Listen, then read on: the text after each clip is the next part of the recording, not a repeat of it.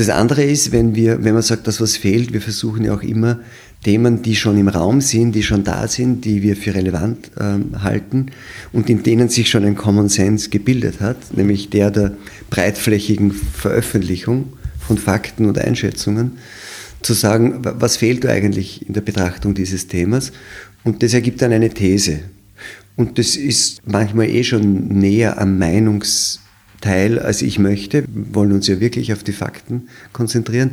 Aber diese Art von Forschungshypothese, wenn man so will, die man braucht, zu sagen, was fehlt da, das hat natürlich einen Meinungscharakter. Fehlt das oder wäre das wichtig, das auch zu recherchieren? Und dann gibt es zwei Versuchungen immer, dass man beim Recherchieren nur das findet, was in die Hypothese passt, beziehungsweise was auch in, die, in, die, in, die, in den großen Mainstream, in den Common Sense passt. Nur so konnte, glaube ich, Klaas Relotius den Spiegel so umfassend betrügen, weil er, wir, wir glauben einfach, lügen gerne, wenn sie Geschichten erzählen, die wir hören wollen. Und da betrügt man sich selber relativ rasch. Herzlich willkommen bei Wer jetzt? Mein Name ist Philipp Weritz und das ist ein Podcast von Demokratie 21. Wir widmen uns hier einer großen Frage. In welcher Demokratie wollen wir leben? Ein Gespräch mit all jenen, die sehr praktisch an der Stärkung und Entwicklung von Demokratie arbeiten. Viel Vergnügen! Ich sitze heute hier mit Michael Fleischacker. Schönen guten Nachmittag. Wir haben noch Licht. 15 Uhr fast. Herr Fleischacker, Sie sind Herausgeber von Addendum. Sie haben bei diversen österreichischen Tageszeitungen Chefredakteursposten inne gehabt. Sie haben die NZZ, die österreichische Version, aufgebaut. Eine Frage, die mir bei der Recherche zu Ihrer Person gekommen ist, warum gründen Sie so viel? Das ist, ähm, hat in erster Linie gar nicht so sehr mit mir zu tun, dass ich, dass ich Sachen neu anfange oder gründe in dem Fall, hat eher damit zu tun, dass ich das Glück gehabt habe, dass ich immer wieder Leute gehabt habe, die was Neues machen wollten und ich auch gerade eine Möglichkeit gesucht habe, was Neues zu machen. Ähm, und es hat immer zusammengepasst. Also warum, warum wir uns dann gefunden haben, also in meinem Fall mit dem Veit Dengler für die, für die NZZ und jetzt mit dem Dietrich Mateschitz für das Addendum ähm, und auch mit anderen Leuten, eigentlich auch innerhalb der Firmen, in denen ich gearbeitet habe, auch dort kann man ja neue Dinge gründen, mhm. ähm, hat damit zu tun, dass ich einfach ähm, ja, auf eine gewisse Weise unstet bin und auf der Suche nach neuen Dingen und äh, immer wieder auf der, also sowohl im konkreten journalistischen, als auch, wenn man so will, im unternehmerischen, auf der Suche nach den Dingen, die fehlen. Äh, zu sagen, was müsste man da machen, damit, ähm, damit was vollständig ist, damit was vollständig angeschaut wird, damit einfach auch damit nicht alle das Gleiche machen. Mhm. Ich bin ein großer Freund von dem, von dem Spruch von Georg Christoph Lichtenberg, der gesagt hat, wo alle das Gleiche denken, wird nicht viel gedacht. Ja, ich habe gerade ähm, ein Interview im April mit Ihnen gelesen, wo Sie gesagt haben, oder wo der Standard sich gefragt hat, muss Michael Fleischacker immer gegen den Common Sense sein? Muss es? Oder will es? Muss, man muss gar nichts. Ja. Ich, ich, will, ja. Ich, ich habe eine, es ist einer meiner äh, wesentlichen, glaube ich, journalistischen Antriebe, gar nicht nur journalistisch, auch als Bürger würde ich sagen, Common Sense zu hinterfragen, weil ich im Laufe der Zeit in dem Beruf, oder auch, das hat schon mit dem Beruf zu tun, ein tiefes Misstrauen gegenüber dem Common Sense äh, entwickelt habe. Einerseits, weil ich dieses Lichtenberg-Wort wirklich ernst nehme und andererseits, weil ich glaube, dass wir ähm, ein Phänomen haben, das man vielleicht beschreiben könnte, so, dass die Menschen die Dinge zu schnell verstehen. Man kriegt was und das passt äh, in was, was man schon hat, so schablonenhaft in ein Weltbild oder in Vorinformationen oder in Vorahnungen bei, bei der ersten Gelegenheit, bei der das zusammenpasst in einem Puzzle, das ist irgendwie, glaube ich, wie beim Tetris-Spielen, mhm. äh, nimmt man es und überlegt dann nicht, okay, aber wenn das jetzt quer runtergefallen wäre, dann wäre es drei Ebenen höher besser. Mhm. Aber man nimmt es einfach, was passt. Und so entsteht, glaube ich, Common Sense. Ist, Common Sense ist eigentlich ein, ein Pyrrhus-Sieg im Tetris-Spiel der Gesellschaft, würde ich sagen.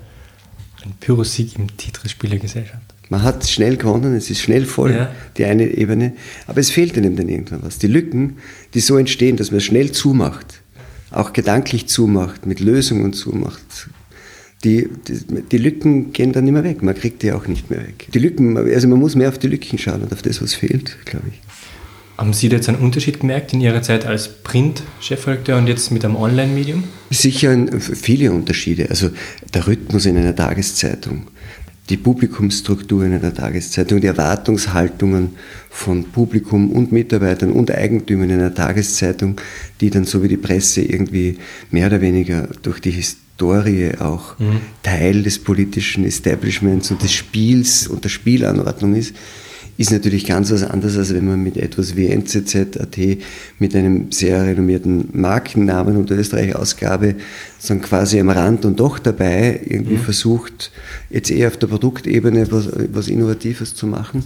Oder wenn man dann mit dem, was wir jetzt tun, mit der Quo Vadis Veritas Stiftung und dem, und, und dem Addendum als Produkt, aber auch den Fernsehsachen, die wir ja machen in dem Rahmen, eigentlich sehr, sehr am, außerhalb dieser, dieser Spielanordnung Dinge zu machen. Das sind völlig unterschiedliche Voraussetzungen.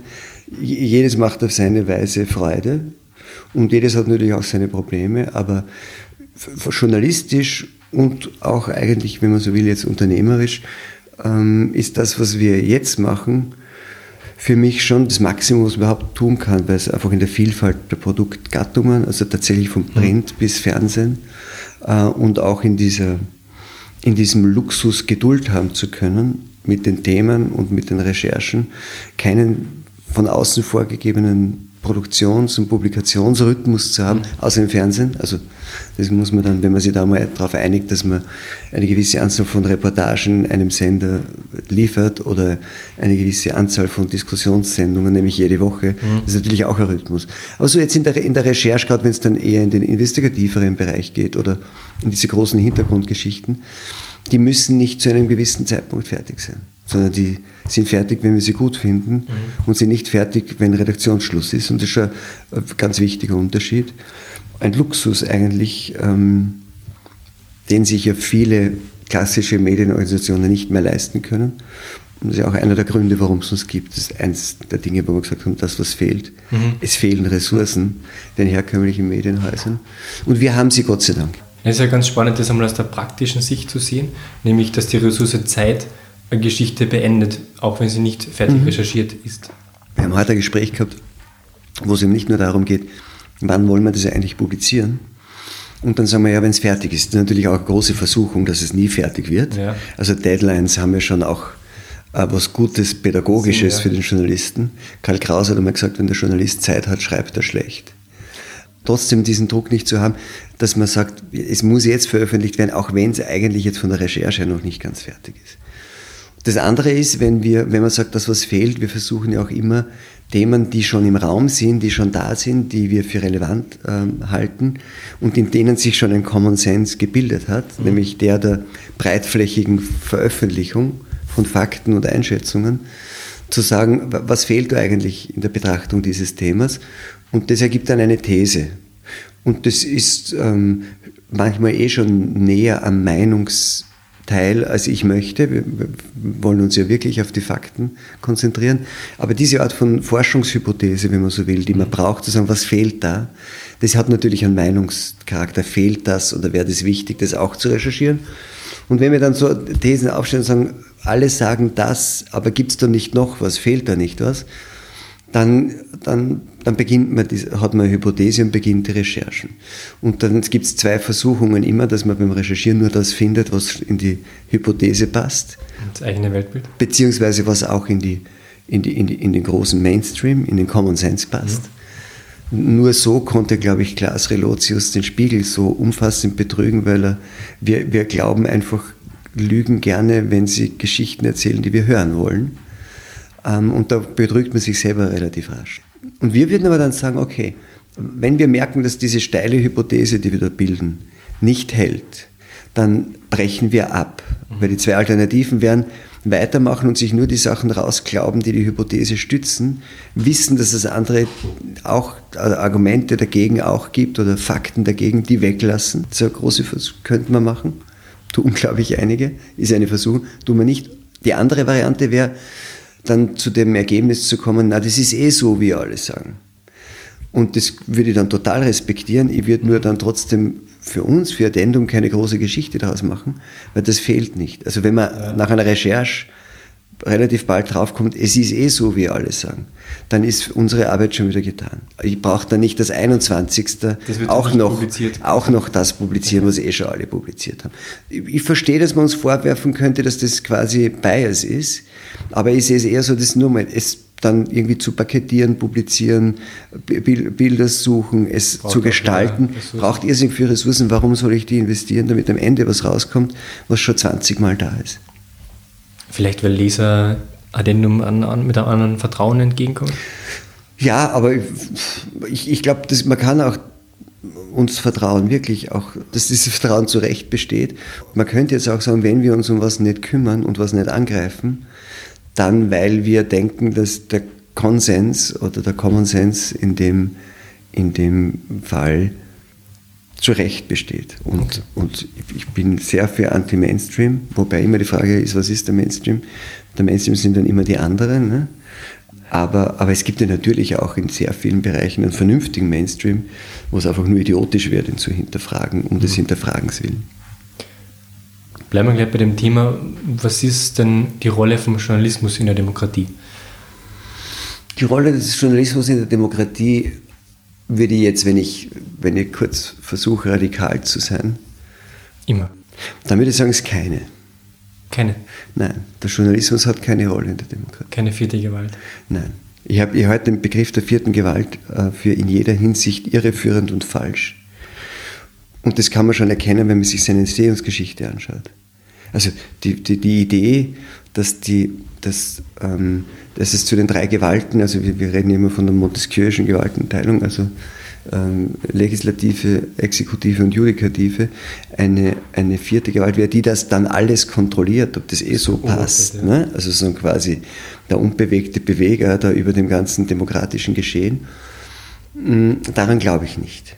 Ich glaube, dass die, dass die Demokratie und das Funktionieren der Demokratie gewisse Dienstleistungen braucht, wie viele andere auch, nämlich Infrastrukturdienstleistungen, auch eine Informationsinfrastrukturdienstleistung. Und es ist gut und wichtig, dass die angeboten wird.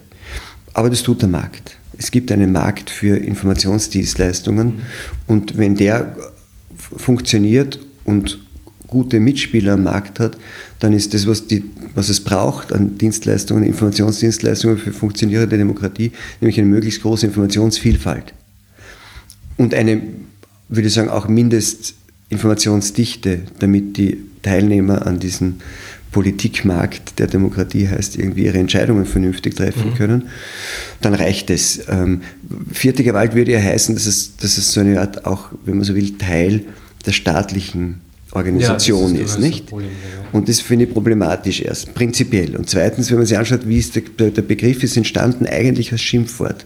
An das erinnert man sich nicht. Also es ist im 19. Jahrhundert, nämlich sehr spät, weil es bis dorthin in der Druckindustrie keine Innovationen gab, möglich war mit der Dampfpresse, die ist das erste Mal erst 1834 in, in London eingesetzt worden, deutsche Erfindung von, von äh, König und Bauer in Heidelberg, war es plötzlich möglich, nicht mehr nur 1500 äh, Exemplare pro Stunde zu drucken, wie noch, wie es seit Gutenberg eigentlich mhm. immer war, 400 Jahre lang, ähm, sondern 40.000 in der Stunde. Und damit kam das Phänomen der Massenmedien und der Massenpresse. Plötzlich kam es zu viel, hunderttausend und sogar Millionen Auflagen, weil wenn man einige Druckmaschinen mit 40.000 Stück äh, Druckkapazität pro Stunde hatte, konnte man plötzlich viele hunderttausend Zeitungen publizieren. Und das hat plötzlich eine Macht ergeben. Diese, diese Großverleger, die mhm. plötzlich diese Meinungsmacht hatten durch die großen Auflagen, die sie aufgrund einer technischen Innovation drucken konnten, die hat man dann spöttisch und abwertend und sehr kritisch bezeichnet als die vierte Gewalt. Also die vierte Gewalt war als Begriff immer gedacht als eine arrogierte Gewalt. So wie man es jetzt bei der fünften Gewalt sagt, ne? bei der PR. Ne? Hat man dann die Medientheoretiker, sind ja nie denkfahl. Also es ist schon oft denkfahl, aber oft auch kreativ. Und die fünfte Gewalt, dass man sagt, und auch das meint man ja böse. Offenbar ist immer die Gewalt, die dazukommt, die, hat man, die ist immer so eine arrogierte äh, Böse. Und die PR, die jetzt so quasi man dann irgendwie als fünfte Gewalt bezeichnet hat, der geht so, wie es aber eigentlich der vierten Gewalt in Medien auch ging. Und zwar zu Recht, weil, man, weil es ist auch eine arrogierte Gewalt. Es, durch nichts ist legitimiert, dass ein, ein Zeitungsherausgeber oder jemand, der die Möglichkeit hat, sagen quasi Fakten und Meinungen zu verbreiten, plötzlich eine Rolle in, in, der, in der Gewaltenteilung der Demokratie kriegen würde. Warum haben wir so einen positiven Zugang zum Thema vierte Gewalt, hat natürlich mit unserer nationalsozialistischen Geschichte und mit ihrem Ende zu tun. Nach 1945 haben die Alliierten in Deutschland und in Österreich, in Deutschland mehr als in Österreich, ein ganz großes Umerziehungsprogramm gestartet und haben die Menschen vom Nationalsozialismus und vom Totalitarismus auf Demokratie umerzogen. Und dabei waren die Medien ein ganz wesentliches Instrument, darum waren die Medien auch die ersten Jahre in beiden Ländern in der Hand der Alliierten und die haben erst langsam dann Lizenzen wieder an private mhm. Unternehmer vergeben, weil sie über, die, über diese vierte Gewalt die Kontrolle darüber haben wollten, dass das politische System, das sie jetzt etabliert haben, das ja. nämlich mit den drei Gewalten, mit der Gewaltenteilung, so quasi erhalten wird. Das heißt, das, die vierte Gewalt diente zur Stabilisierung der Macht und ist eh gut, weil uns allen ist lieber, dass dann sozusagen eine neue Macht, eine mehr demokratische Macht mit Gewaltenteilung kam. Aber, aber, aber Gewaltenteilung war nie dazu da, Macht zu stabilisieren, sondern Macht in Zaum zu halten. Also die Medien, und selbst wenn es für einen guten Zweck ist, dürfen, wenn sie sich als Gewaltenteilungsinstrument verstehen, nie ein System stabilisieren, sondern sie müssen es begrenzen und kontrollieren. Und es wurde, wir würden heute alle sagen, zu Recht für einen guten Zweck, wurden die Medien nach dem Krieg als vierte Gewalt eigentlich als Erziehungsinstrument ähm, und, als, und als Stabilisierung eines neuen Machtverteilungssystems eingesetzt, einfach instrumentalisiert. Funktional ist das so von den, von den Alliierten, um den dringend notwendigen Umerziehungsprozess von Deutschen und Österreichern von Nationalsozialismus und Totalitarismus auf Demokratie in die Wege zu leiten. Und ehrlich gesagt, das ist Gott sei Dank gelungen. Aber dann war es das auch schon wieder mit der vierten Gewalt. Ich glaube, wir sollten das einfach lassen und mhm. uns nie instrumentalisieren lassen. Ich finde, dass Medien Informationsdienstleister sind, die so quasi nach Qualität Dienstleistung bezahlt und entlohnt werden sollten, wie alle anderen Dienstleister auch. Und dieses sich selbst eine bestimmte, sogar kontrollierende, übergeordnete Rolle im demokratischen Institutionengefüge zu arrogieren glaube ich, ist für Medien keine gute Idee. Was ist dann eine gute Idee? Wo sehen Sie Ihre Rolle als Journalist? Meine Rolle als Journalist? Ich sehe meine Rolle als Journalist als Informationsdienstleister. Und wir, wir suchen uns eine Zielgruppe. Wir suchen uns die Zielgruppe derer, die, wenn man so will, an, an, an substanzieller Information interessiert sind, an der Verarbeitung dieser Institution, am Einsetzen dieser Institution, äh, Information in Diskussionen, die dann am Ende auch möglicherweise zu politischen Entscheidungen führen also, also ich sehe mich tatsächlich als, als in, in, wenn man so will, in einer unternehmerischen Dienstleisterfunktion. Dass diese, dass das eine Dienstleistung ist, die, die in demokratischen Systemen, weil Information dann tatsächlich eine Grundlage für demokratische Entscheidungen ist, eine herausgehobene Rolle spielt, ja. Aber daraus folgt, aber, und weil sie das hat, hat sie auch besondere Privilegien und besondere Beschränkungen. Also es gibt irgendwie Einschränkungen durchs Mediengesetz und andere Gesetze und es gibt Privilegierungen äh, für, für diesen Beruf und für diese Art von Dienstleistung in Anerkennung dessen, dass sie nun tatsächlich für, die, für, für quasi als, als, als Betriebsmittel der Demokratie mit Informationen eine Rolle spielt. Aber das tun andere auch. Das tun viele Verbände, das tun alle freiwilligen Organisationen, die all, das, also so quasi aktive Bürgerbeteiligung, aktive Teilnahme von Bürgern am politischen und Gott sei Dank in unserem breiten demokratischen Leben, gehört zu den Betriebsmitteln der Demokratie. Ja. Information auch. Nicht mehr und nicht weniger. Aber dass die Medien da irgendwie so eine besonders, und dass sie, wenn sie dann irgendwie kein Geschäftsmodell mehr haben, auch irgendwie alle vom Staat erhalten werden müssten, weil sie so eine besondere demokratische Rolle als vierte Gewalt spielen, das halte ich für einen, für einen unzutreffenden Gedanken. Sehen Sie das nicht als Konflikt mit dem, dass Sie selbst von einer Person finanziert werden? Was wäre der Konflikt? Dass Addendum in der Form ja am Markt vermutlich nicht existieren Ja, ja, aber nur, nur wir, es könnte wahrscheinlich am Markt nicht existieren. Und das ist natürlich wieder was anderes, wenn jemand sieht, ja, so wie der Dietrich Mateschitz, und wir gemeinsam dann im Gespräch, wenn wir sehen, dass aufgrund von, von unterschiedlichsten Gründen, einer davon ist der wichtigste wahrscheinlich technologische Innovation, für herkömmliche Medien und Medienhäuser Geschäftsmodelle zusammenbrechen. Deswegen ähm, gewisse Formen von Journalismus, die viele Ressourcen brauchen, nicht mehr so leicht stattfinden können. Und der aber, man findet, man findet aber, es wäre gut, wenn es da ist und jemand sein privates Geld so quasi investiert, um das herzustellen, dann finde ich, dass das schon auch, ähm, wie soll man sagen, ein, eine, eine, ein, ein Vorgang ist, für den der Markt da ist. Dass jemand einfach sagt, ich sehe Bedürfnisse äh, und ich möchte zu deren Befriedigung beitragen und ich habe die Möglichkeiten dazu. Wir könnten mit im Anzeigen- und Publikumsmarkt mit dem, was wir, der, was wir machen, derzeit machen, derzeit uns nicht selbst finanzieren.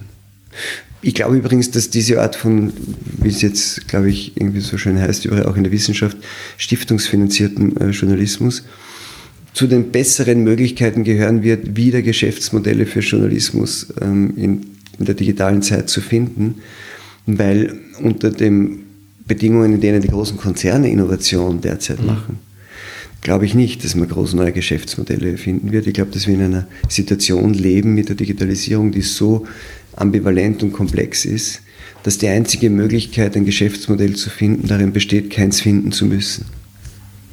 Keins finden zu müssen, aber eins finden zu können? Genau. Wie gehen Sie damit um? Diesen Abhängigkeit? Mit der Abhängigkeit, mit der Abhängigkeit gehe ich sehr entspannt um. Das ist völlig klar. Es ist eine Stiftung von einer Privatperson. Jeder Stifter kann seine Stiftung jederzeit widerrufen und dann war es das für uns. Mhm. Das, was wir gemeinsam machen seit zwei Jahren, ähm, deutet, mir, deutet nicht darauf hin, dass der Stifter vorhätte, seine Stiftung bald zu widerrufen. Ähm, aber er könnte jederzeit. Das heißt, solche Abhängigkeit ist Vertrauen. Ab, ab, ist so ja. quasi das Äquivalent von Vertrauen. Ähm, Abhängigkeit ohne Vertrauen ist die Hölle. Abhängigkeit ohne Vertrauen führt zu Missbrauch in der Regel, auch in geschlossenen Systemen, in Heimen. Es, das, worüber wir reden, wenn wir über Missbrauch reden, ist Abhängigkeit ohne Vertrauen. Und so quasi ohne erwidertes Vertrauen. Und wenn, wenn, wenn, oder Abhängigkeit ist ein Äquivalent für Vertrauen. Es ist kein Problem, abhängig zu sein, wenn man darauf vertrauen kann, dass Missbrauch nicht stattfindet. Und das Vertrauen habe ich zu 100 Prozent. Addendum gibt es seit September 2017. Was würden Sie denn aus heutiger Sicht anders machen? Naja, man kann ja die Zeit nicht zurückdrehen. Also deswegen würde ich wieder alles gleich machen, glaube ich. Man sollte nicht versuchen, hinterher sich zu wünschen, dass man Fehler, die man vielleicht gemacht hat, Na, nicht, mehr, nicht mehr machen könnte. Man muss nur schauen, dass man sie nicht zweimal macht. Das ist richtig. Und, und wir haben das ähm, auf die grüne Wiese gestellt. Wir haben das als, als reine Idee versucht in die Wirklichkeit umzusetzen. Und da hat man dazu auch gar keine Alternativen. Ich weiß ja nicht, ich könnte so oder so. Wenn man was wirklich Neues probiert, dann kann man einfach nur sagen, okay, das ist unsere Idee. Und die, die setzen wir jetzt mal um. Zu, der, zu einer Idee von etwas, was es noch nicht gibt, gibt es keine Alternative. Das ist ja auch das Schöne daran. Ja. Man muss dann halt nur, und wir haben auch, das ist auch Teil von, unserer Situation, wirklich von unserer Luxussituation, dass wir jetzt nicht, wenn wir neue Produkte, neue Sachen uns überlegen, die wir richtig und wichtig finden, dass wir nicht überlegen müssen, was das für eine Zielgruppe wird, das, wie viel wird das geklickt, wird das funktionieren, sondern dass wir wirklich immer beginnen können, an dem Punkt zu sagen, was halten wir für richtig. Aber das heißt ja nicht, dass wir, wir wollen auch nicht am Markt im Sinn vom Bedürfnismarkt vorbei produzieren, auch wenn wir jetzt kein Geschäftsmodell brauchen. Aber es ist einfach schon wirklich, finde ich, es tut vielleicht auch dem Journalismus und überhaupt dem, dem bürgerlichen Nachdenken nicht unwohl, wenn man sagt, wir haben den Luxus zu sagen, zunächst einmal machen wir das, was wir für richtig halten. Und dann schauen wir, ob wir genug Leute finden, die das auch für richtig halten. Mhm. Wenn das der Fall ist, dann haben wir eine Zielgruppe gewonnen so. Und wenn das nicht der Fall ist, dann würden wir uns vielleicht doch eine nächste Version von dem, was wir für richtig halten, ausdenken, äh, von der wir schon eher glauben, dass es viele richtig halten werden. Und wenn das auch nicht funktioniert, würden wir wahrscheinlich irgendwann aufhören. Das heißt, ich bin ein, ich, ich glaube, Zielgruppen sind Gruppen von Menschen, die das, was jemand macht, für gut halten. Und Zielgruppen sind nicht irgendwie soziodemografisch oder ja. sinusmilieu gesteuerte, ähm, sondern quasi DNA-Klumpen, für die man dann irgendwie was maßschneidern kann. Aber wenn man dann irgendwie Leute gefunden hat, die sagen, okay, das interessiert mich mal, dann aber wieder weggehen, weil sie es schlecht finden mhm. oder, oder, oder es wenig nutzen, mit den Leuten muss man sich dann sehr genau auseinandersetzen und sagen, hey, warum? warum magst du es nicht? Was, was könnten wir tun, damit du es besser magst? Weil der war schon mal da. Prinzipiell hat der sich für das, was wir richtig finden, mal interessiert. Da, da glaube ich, muss man dann ganz direkt und ganz so zielgruppen- und kundenorientiert arbeiten. Der, Im ersten Anlauf, finde ich, hat schon auch inhaltlich einen Wert, wenn man einfach mal machen kann, was man für richtig hält. Dann stelle ich die Frage nochmal neu. Was haben Sie gelernt seit September 2017? Ja, das sind viele Kleinigkeiten und praktische Sachen, wie das auch für Projekte wie unseres Aufmerksamkeitsspannen gelten. Ne? Man kann mhm. irgendwie nicht Projekt publizieren innerhalb einer Woche mit 18 Teilen zu 10 Minuten Lesezeit. Weil es hat einfach niemand die Zeit, das zu lesen und man soll es vielleicht nicht so sehr verteilen, sondern auch kompakter darstellen und vielleicht dann doch einmal alles, was man so macht, an Einzelteilen und die bin fürs Zerlegen, was dann irgendwie einzelne Aspekte eines Themas deutlicher werden lässt und auch besser erklärbar macht.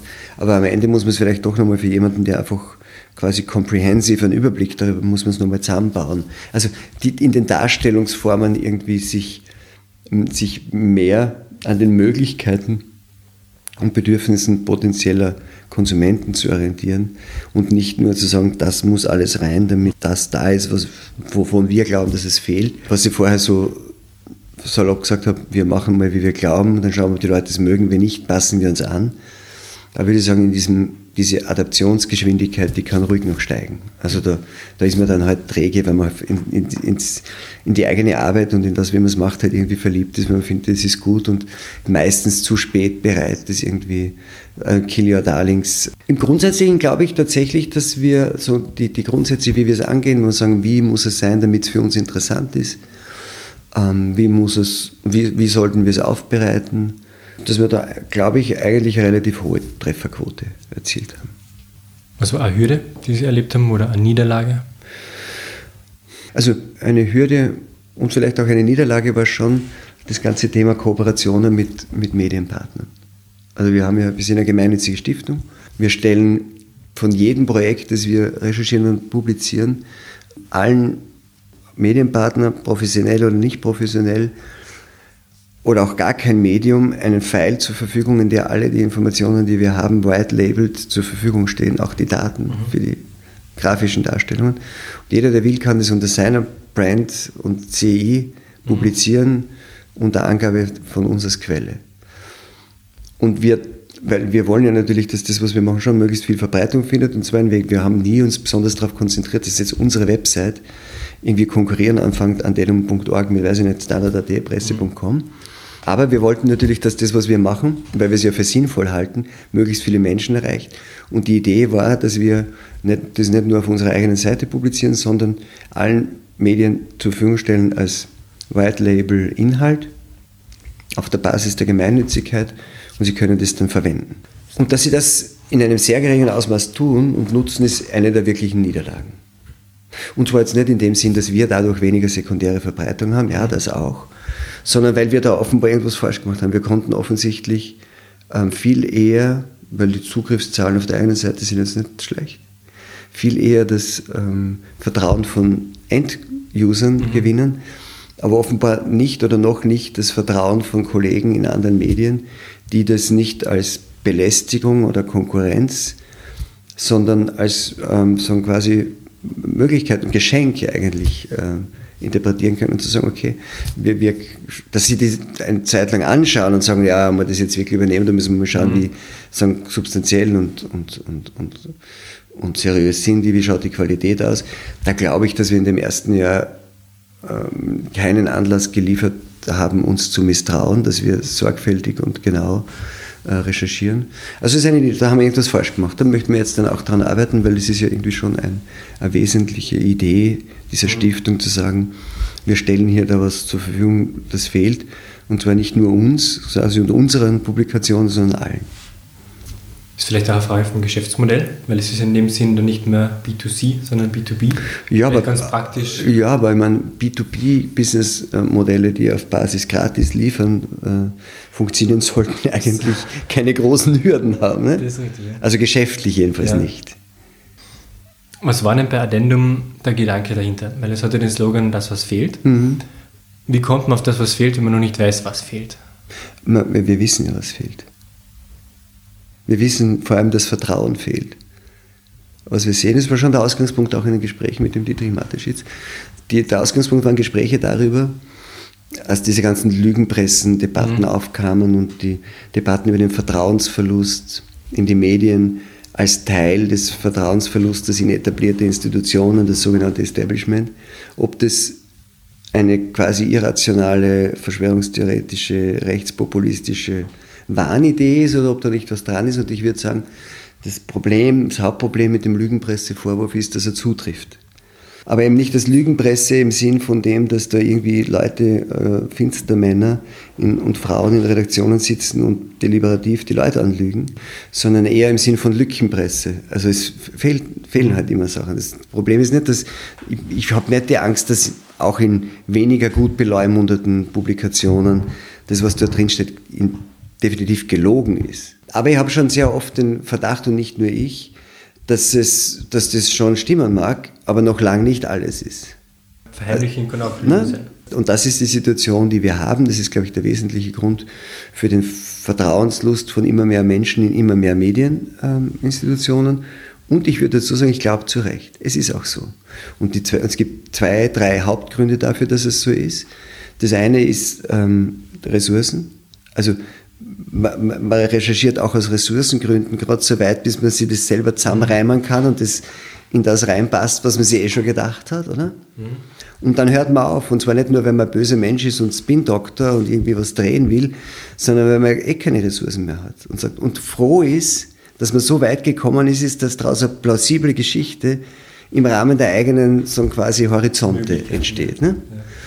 Der andere Aspekt ist sicher auch Bias. Also ich glaube schon, dass bewusst Dinge weggelassen werden. Es wird nichts erfunden, es werden bewusst Dinge weggelassen, bewusst Dinge betont. Es war einfach dieser erziehungsmäßige Journalismus, der da auch gerade in, in dieser Flüchtlingskrise 2015 folgende, den ja hinterher alle groß eingestanden haben und dann aus ihren Fehlern auch nur eine Marketingaktion gemacht haben. Nicht? Jetzt aber denken wir wirklich noch einmal nach und das war wirklich so, wir haben mehr geschrieben, was wir wollten und nicht, was wir sahen.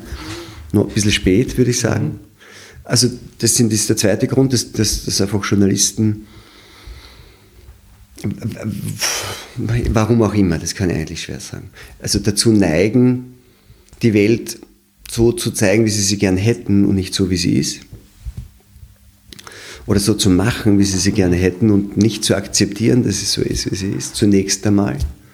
Also eigentlich dann den klassischen journalistischen Beruf des Darstellens der Welt und des Überlieferns der besten zur Verfügung stehenden Version der Wahrheit zugunsten eines sagen, edukativen Programms, äh, wie es denn sein soll.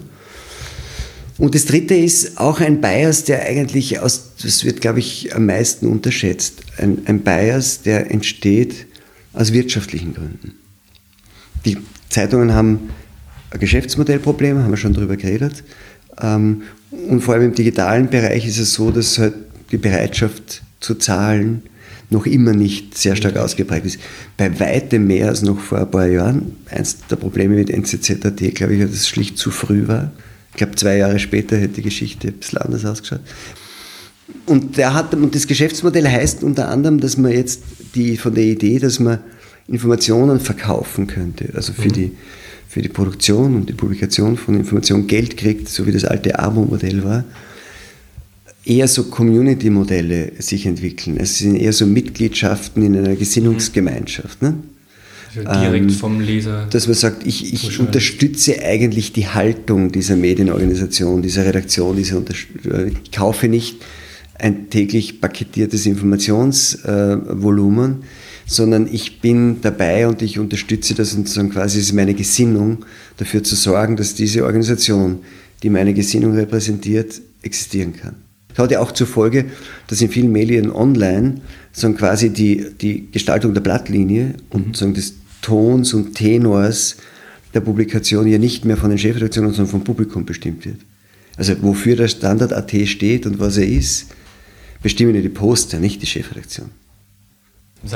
Also irgendwie eine, eine Delegation ja. ans Publikum, weil das Publikum durch sein Hiersein entweder indem es zahlt, eine Art Mitgliedsgesinnungsbeitrag in Bezahlmodellen oder durch schiere Präsenz und so Werbeumsätze ermöglicht. Ähm, das sind ganz andere ähm, Machtsymmetrien, die man auch positiv sehen kann. Das ist jetzt auf Augenhöhe. Ich weiß nur nicht, ob ich mit jedem Standardpost auf Augenhöhe sein möchte. Das ist halt das andere, nicht? Also im Grunde könnte man auch sagen, blattlinienmäßig hat in vielen Online-Medien der Mob das Kommando übernommen. Nicht? Wo ist dann der Unterschied zwischen dem Abo heute und dem Abo vor 20 Jahren? Das Abo vor 20 Jahren war ein Abo für ein Produkt. Jeden Tag zwischen 20 und 30 Seiten. Aber das gibt es immer noch auf Standard. Also, genau, ich kann das Printprodukt immer noch abonnieren. Ja. Ist halt nicht überlebensfähig für sich.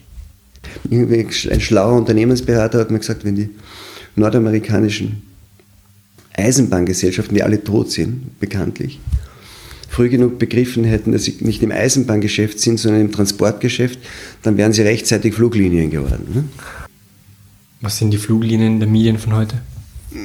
Ja, die Fluglinien sind, sind natürlich reichweiten, reichweitenstarke Plattformen, plattformorientierte ähm, Medien. Sind es dann Medien? Gelten für Sie Mediengesetze? Kommen diese ganze Facebook-Debatte? Die Schuhe müssen wir uns nicht anziehen Nein, heute. Bitte nicht. Und im Printbereich gibt es das auch noch. Wenn die Tageszeitungen noch rechtzeitig begreifen, dass sie nicht im Tageszeitungsgeschäft sind, sondern im Zeitungsgeschäft, dann werden sie rechtzeitig Wochenzeitungen. Und, und so sind halt irgendwie disruptive Technologien halt immer äh, erzeugen Situationen, in denen die alten Modelle nicht mehr funktionieren und die neuen noch nicht. Und in diesem Limbo überleben entweder die, die große Cash-Reserven haben und das einfach aussitzen, sondern quasi diesen Innovationsdruck irgendwie ausatmen mit Geld oder die Möglichkeit haben zu experimentieren mit diesem Geld. Aber wer in die Situation kommt und keine Cash-Reserven hat, hat wirklich Pech. Wo ist Addendum in zehn Jahren? Ich eigne mich nicht zu prophetischen Sachen. Irgendwer hat einmal gesagt, der kluge Prophet wartet die Ergebnisse ab. Wo hätten Sie es gerne in zehn Jahren? In zehn Jahren? Ich hätte es in zehn Jahren, also ich, ich würde mich wirklich freuen, wenn so irgendwann in diesen zehn Jahren das, was wir da machen, selbsttragend wäre und, und, und, und nicht die Gelder einer gemeinnützigen Stiftung bräuchte. Wenn das so notwendig wäre und, und wir uns so etabliert hätten als etwas, das es braucht, dass ähm, Leute, die das gern haben, also andere Arten von Stiftern auf privater Ebene und Einzelpersonen, aber auch Medienunternehmen sagen, wir möchten das, wir brauchen das, was ihr macht. Ähm, es hat Qualität und wir beteiligen uns deswegen auch an den Kosten dafür, auch als Stifter oder als, weiß ich nicht, was immer weil es für uns immer noch ähm, im Verhältnis Aufwand und Qualität günstiger ist, als wenn wir uns einbilden, wir könnten als Westösterreichische Re Regionalzeitung diese Recherchen auch alle selber machen. Also so eine Art Presseagentur für hochwertige Rechercheinhalte, die sich dadurch durch die Notwendigkeit ihrer Produktion selbst erhält. Ich stelle meinen Gästen zum Schluss immer dieselben drei Fragen. Mhm. Die erste ist, Sie sind Bundeskanzler und haben den Nationalrat hinter sich für einen Tag und dürfen sich ein Gesetz aussuchen. Ich würde mir kein Gesetz aussuchen, weil ich würde als Bundeskanzler respektieren, dass das Parlament die Gesetze macht und nicht ich. Ja, aber der Bundeskanzler kann ja einen Gesetzentwurf vorschlagen. Das würde ich mir wünschen, dass die Gesetze in der Zukunft im Parlament gemacht werden und nicht im Ministerium. Das wäre, ich würde ein Gesetz erlassen, in dem festgelegt ist, dass Gesetze im Parlament gemacht werden und nicht in der Exekutive, damit die Gewaltenteilung in Österreich wieder funktionieren kann. Sind wir wieder bei der Gewaltenteilung.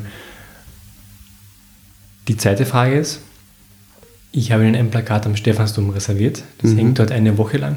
Was schreiben Sie denn drauf? Immer ist jetzt. Was heißt das? Das ist ein Satz von Anselm Glück, von dem Dichter mhm. und Maler, den er auf einem Bild verewigt hat und den ich so wunderbar finde. Die Leute glauben immer, es gibt äh, eine Vergangenheit zu betrauen und eine Zukunft zu erhoffen. Dabei gibt es nur irgendwie das Jetzt irgendwie zu äh, erleben und auch mhm. zu fassen. Und es ist immer ist jetzt. Deswegen ist das mein Lieblingssatz. Und die dritte Frage? Sie können mit jemandem aus Österreich, tot oder lebendig, auf einen Café gehen. Wen suchen Sie sich denn aus? Hm. Puh, das ist wirklich interessant. Haben wir nie drüber nachgedacht. Aus Österreich? Mhm. Bah, da gibt es so viel, mir ist mir echt schwer. Aber, aber wahrscheinlich wird es Karl Kraus sein. Wieso? Ich würde gern wissen, wo sein Selbsthass herkam. Das wäre ein spannendes Gespräch, ja. Mhm. Vielen Dank. Gern.